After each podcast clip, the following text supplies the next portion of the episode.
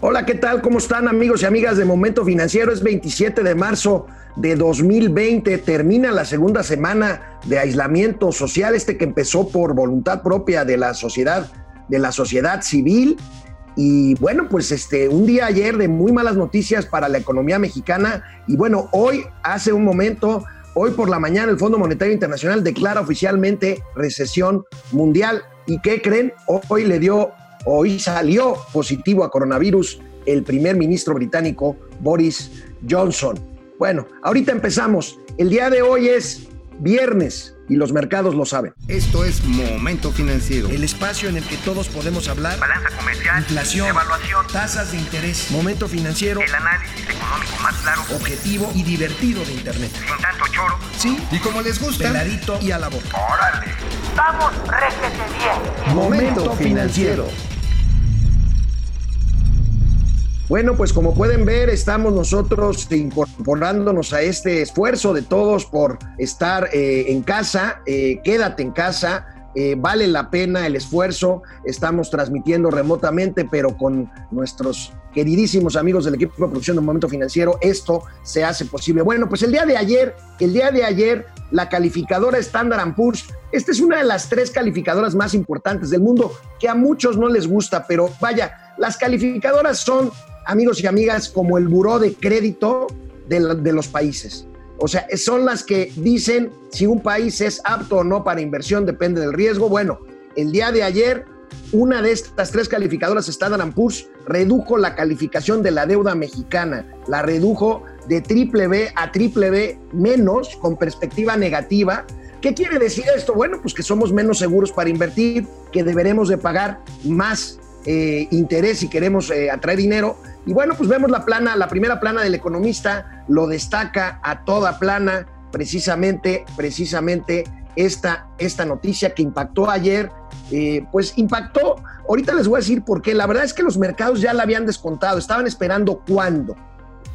No, era el tema, el tema era cuándo se diera esta nota. Ahora, ¿Cuándo se dio? Pues se dio unos pocos o unas pocas horas después de la decisión de cancelar la planta cervecera en Mexicali. Yo creo que esta es una señal fuerte que manda Standard Poor's de que a los inversionistas no les gusta este tipo de acciones que pues atentan contra la seguridad de las inversiones. Bueno, la deuda mexicana, según Standard Poor's, queda a dos escalones de perder el grado de inversión. ¿Qué quiere decir esto? El grado de inversión, bueno, vamos a ver una tablita ahí rápidamente eh, en donde se ve claramente los niveles de las calificaciones. Ahí tienen eh, lo azul es grado de inversión. ¿Qué quiere decir? Hay muchos portafolios de inversiones en el mundo, fondos de pensiones, inversionistas, que sus consejos de administración los obligan a invertir solo si un país o una empresa tiene grado de inversión. Entonces ahí vienen las diferentes calificaciones desde triple A más hasta triple B negativa, que es la menor en el caso de Standard Poor's.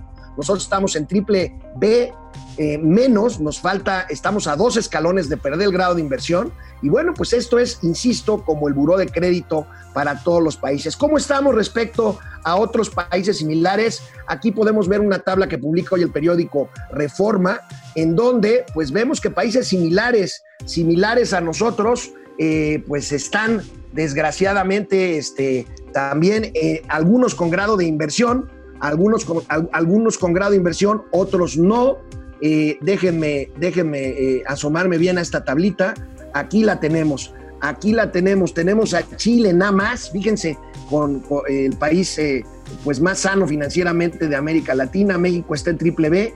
Y pues ahí tenemos a Brasil en triple B, menos que ese ya no es grado de inversión, que es un grado que le llaman especulativo. Algunos le llaman bonos basura que pues ahí ya nada más llega a los inversionistas, pues ahora sí que a sacar la mayor ganancia posible, pero con un riesgo, con un riesgo más alto. Esta, esta es una mala noticia, esta es una mala noticia, sin duda, insisto, ya se esperaba, pero creo que el momento, creo que el momento es justo. Creo que Standard Poor's nos quiso decir algo después de lo que pasó en Mexicali con el cierre de la cervecera. Bueno, hoy en la mañana todos esperábamos que el presidente de la República, que el presidente de la República hiciera referencia a esto, vaya, a nadie le gusta hablar más de las malas noticias, pero bueno, es obvio que le iban a preguntar sobre la pérdida de calificación de la deuda soberana de México y el presidente evadió absolutamente el tema. Algunos periodistas ahí a modo le preguntaron de otras cosas. Se la pasó hablando de, de, bueno, del tema del accidente, que no es cosa menor, pero el accidente de helicóptero de hace un año en donde murió la gobernadora de Puebla. Pero cuando le preguntaron, el presidente evadió el tema. Vamos a ver, vamos a ver cómo le dio la vuelta al tema el presidente de la República.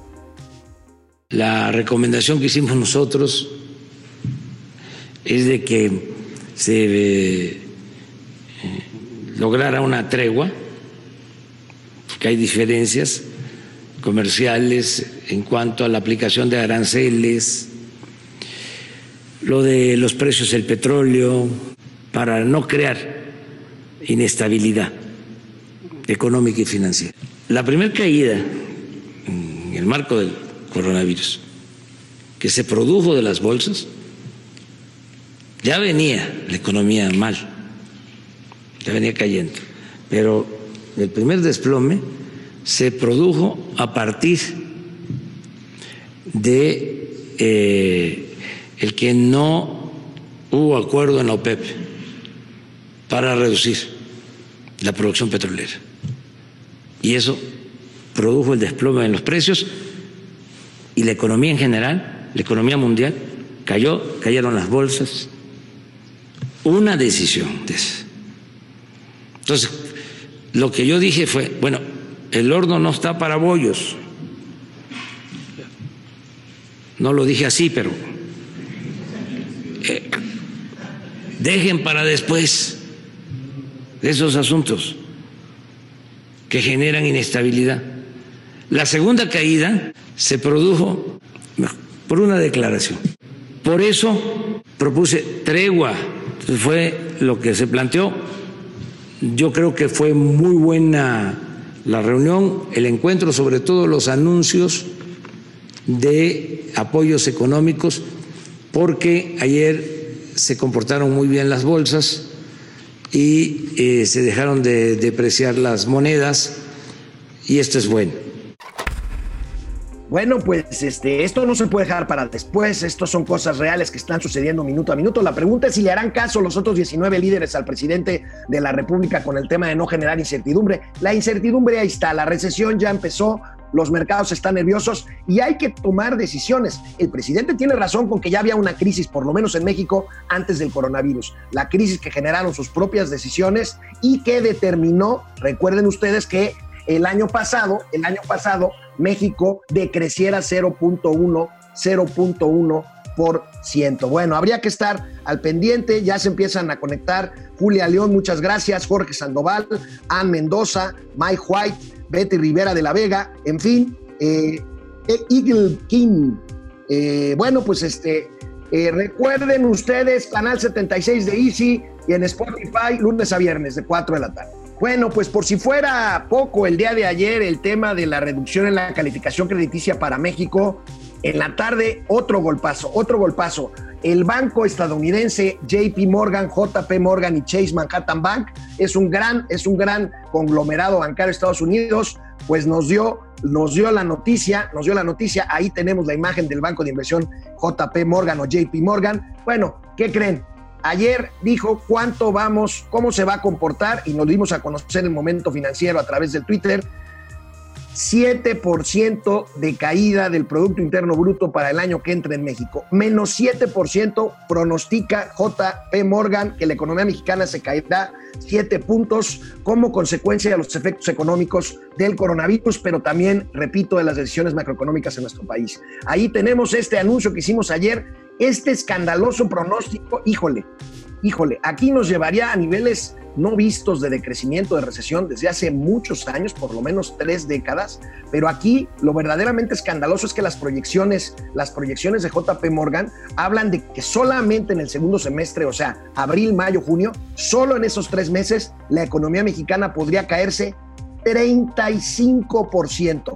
Esta es una locura, esto sería verdaderamente un golpe terrible para la economía mexicana. ¿Qué es lo que hace falta? Ya lo dijimos, Mauricio Flores y un servidor Alejandro Rodríguez. Hacen falta políticas fiscales contracíclicas, estímulos fiscales, eh, posponer el tema de la declaración, pero pues de la declaración fiscal, pero bueno, parece que el gobierno mexicano no va en, ese, en, esa dirección, como van, por cierto, la mayoría de los gobiernos de todo el mundo que están destinando recursos importantes a estímulos fiscales para salir de este verdadero, de este verdadero agujero. Estamos hablando de que si JP Morgan tiene razón en el segundo trimestre del año, la economía mexicana se verá reducido su valor en un tercio. Es, es verdaderamente, es verdaderamente una, una locura. Yuri Damián, saludos. Eh, Fernando González, excelente programa, muchas gracias. Juan Munguía, Depredador Mercenario, saludos. ¿Esto qué tanto le pega a los bonos de Pemex? Qué bueno que me lo preguntas, Depredador, porque ayer también, y como consecuencia inmediata y lógica de esto, pues también Standard Poor's degradó la calificación, la calificación eh, de, crediticia de Pemex. Eh, México está a dos escalones de perder el grado de inversión y Pemex está a uno solo de perderlo. veremos qué es lo que pasa en los próximos en los próximos meses. Estados Unidos, Estados Unidos, amigos y amigas, está, está en problemas. Nuestro vecino del norte se ha convertido a partir de ayer en el epicentro de la pandemia del coronavirus, como lo consigna en su primera plana el día de hoy el periódico El Financiero. Estados Unidos tiene, no lo van a alcanzar a ver, pero en la gráfica de arriba de la primera plana del financiero, tiene ya 85 mil casos confirmados de coronavirus contra un poco más de medio millón a nivel mundial. Entonces Estados Unidos, que es nuestro vecino, se convierte, esta no es una buena noticia para México, en el epicentro, en el epicentro de eh, la pandemia mundial. Y por esta razón, pues se dispara el desempleo en Estados Unidos. Si vemos la tabla que publica hoy también en su primera plana el periódico El Economista, nuestros amigos del periódico El Economista, pues tenemos ahí que el desempleo que se mide en este caso por las solicitudes de apoyo que está ofreciendo el gobierno norteamericano a los que se quedan sin empleo por esta crisis asciende a más de 3 millones de personas. No son buenos datos, no son buenas cifras. Nuestros ah, vecinos, el señor Trump está en verdaderos problemas y el señor Trump recuerden que está, en campaña de reelección y hará, hará lo posible, incluido el anuncio que hizo ayer de eh, poner un se busca, un se busca al presidente Nicolás Maduro por narcotráfico, hará lo que sea y también gastar el dinero que sea para tratar de paliar la crisis económica con tal de no perder la oportunidad de su reelección. Por lo pronto, esta mañana el índice Dow Jones de Nueva York, que está materialmente cercado Nueva York con miles de casos, eh, un gran porcentaje de estos casos de coronavirus de Estados Unidos están ubicados en la zona metropolitana de Nueva York. El Dow Jones se está desplomando esta mañana 4%. Y bueno, pues el, secretario de Hacienda no estuvo, no estuvo en la, en la conferencia mañanera de hoy cosa que pues nos dio desde un principio el mensaje de que no se iba a hablar de economía ni de estas cosas. Bueno, el secretario lanzó ayer un mensaje con algunas medidas, algunas ya las conocíamos, pero el secretario de Hacienda trata, trata desesperadamente, no lo está consiguiendo, de transmitir confianza para evitar estos efectos, estos efectos terribles que estamos teniendo ya de entrada por el coronavirus en la economía mexicana. A ver, veamos. Hola, buenos días. Eh, como, como todos sabemos, desde esta semana nuestro país entró en la fase 2 en la lucha contra el, el COVID-19 y eh, en esta fase se toman algunas medidas eh, están relacionadas con la sana distancia que evitan de manera natural que algunas actividades económicas se puedan eh, realizar y por lo tanto tienen un impacto en los flujos financieros tanto de las personas como de las empresas. Ante ello, la Secretaría de Hacienda y Crédito Público ha decidido tomar algunas medidas que ayuden a mitigar los efectos económicos que tanto las empresas como las personas físicas pueden sufrir en esta, en esta etapa.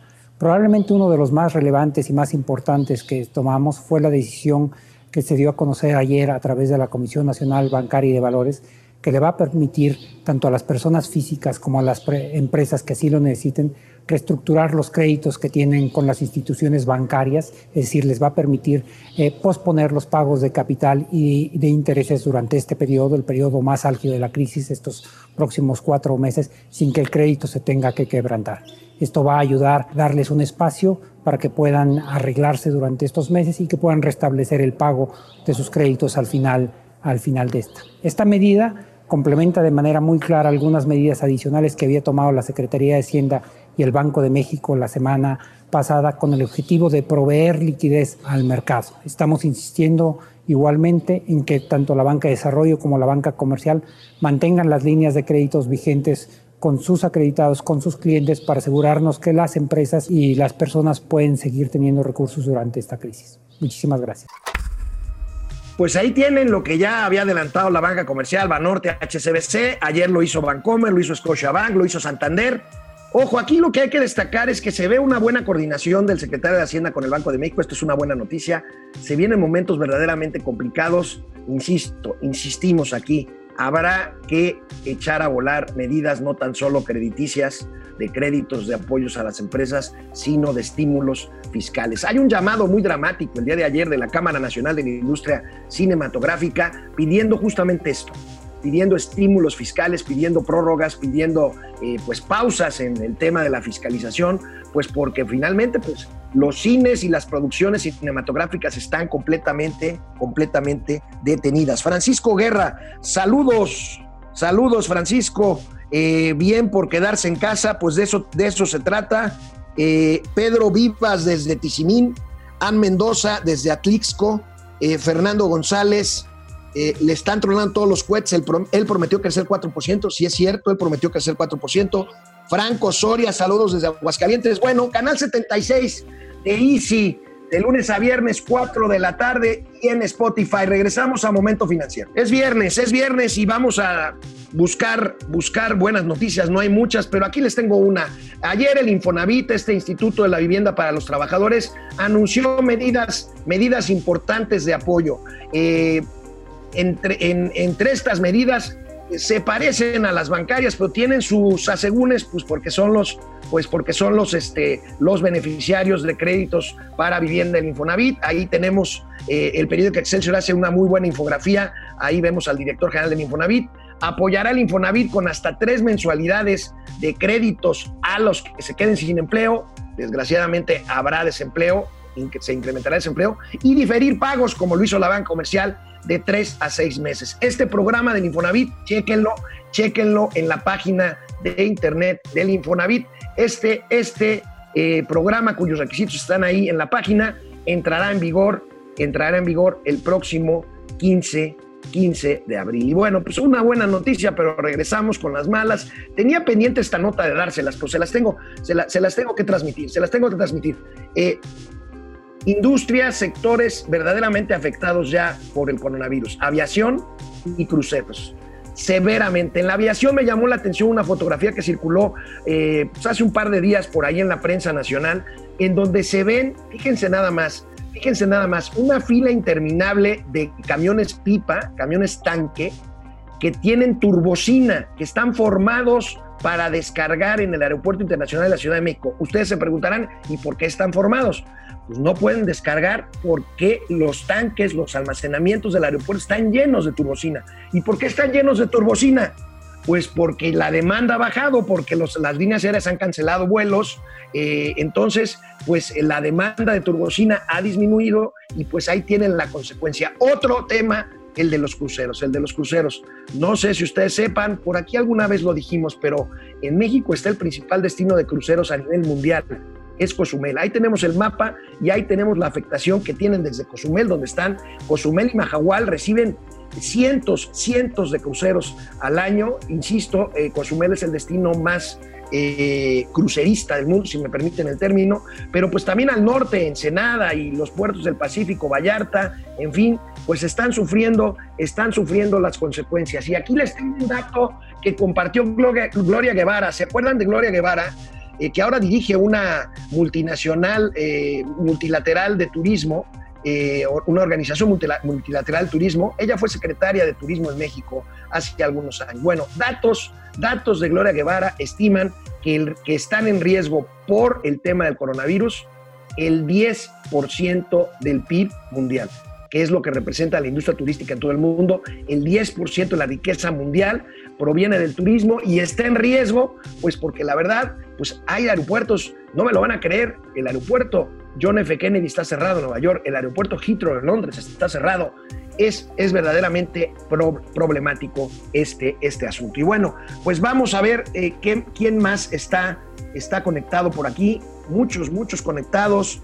Eh, vamos, vamos a ver. Rui Norochi, como siempre. Eh, Betty Rivera de la Vega, José Luis Flowers, Ibarra. Mira, Flowers es el primo de Mauricio Flores.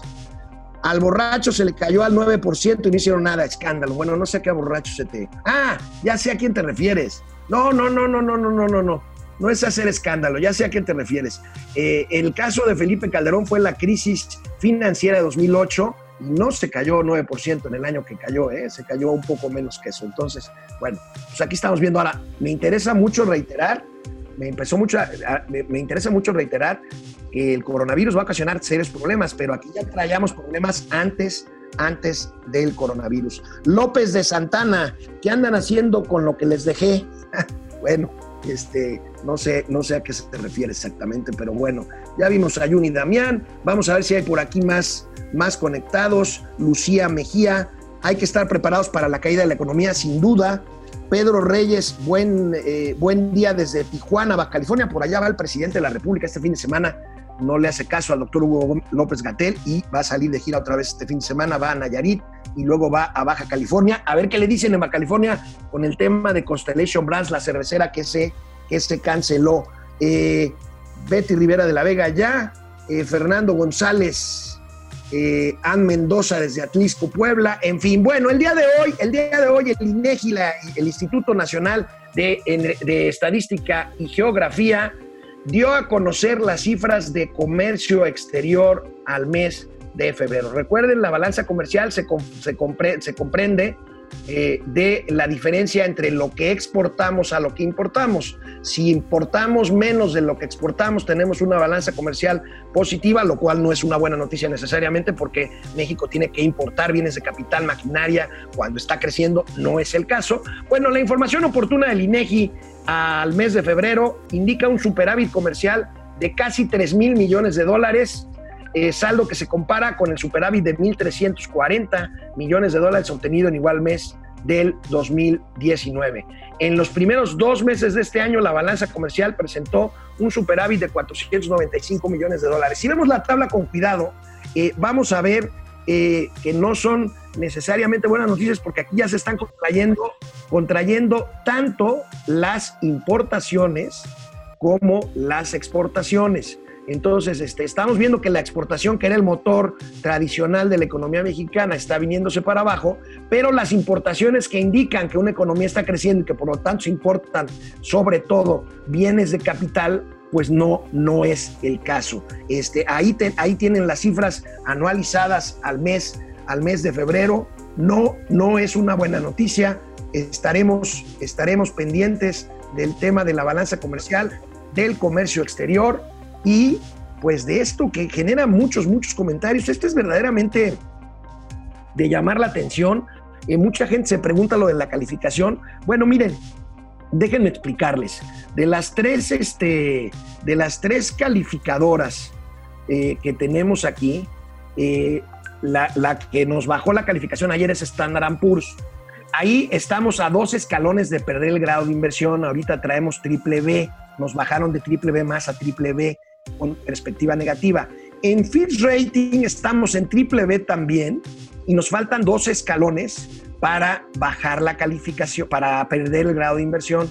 Y Moody's estamos en A3, eh, no, perdón, perdónenme, estamos en BAA2 y estamos a cuatro escalones de perder el grado de inversión. Les recuerdo, si perdemos el grado de inversión, habrá una gran cantidad de fondos de inversión, pensiones y decisiones de inversionistas que por principio, por principio no podrán ya invertir en México porque se necesita este sellito de calidad, este grado de inversión de las calificadoras. Bueno, pues eh, les quiero pedir que se cuiden. Nosotros vamos a seguir haciendo esfuerzo remoto. Cuídense, permanezcan en casa. Nos vemos el lunes aquí en Momento Financiero, Economía, Negocios y Finanzas, para que todo el mundo las entendamos. Ánimo. Vamos, réjete bien. Momento financiero.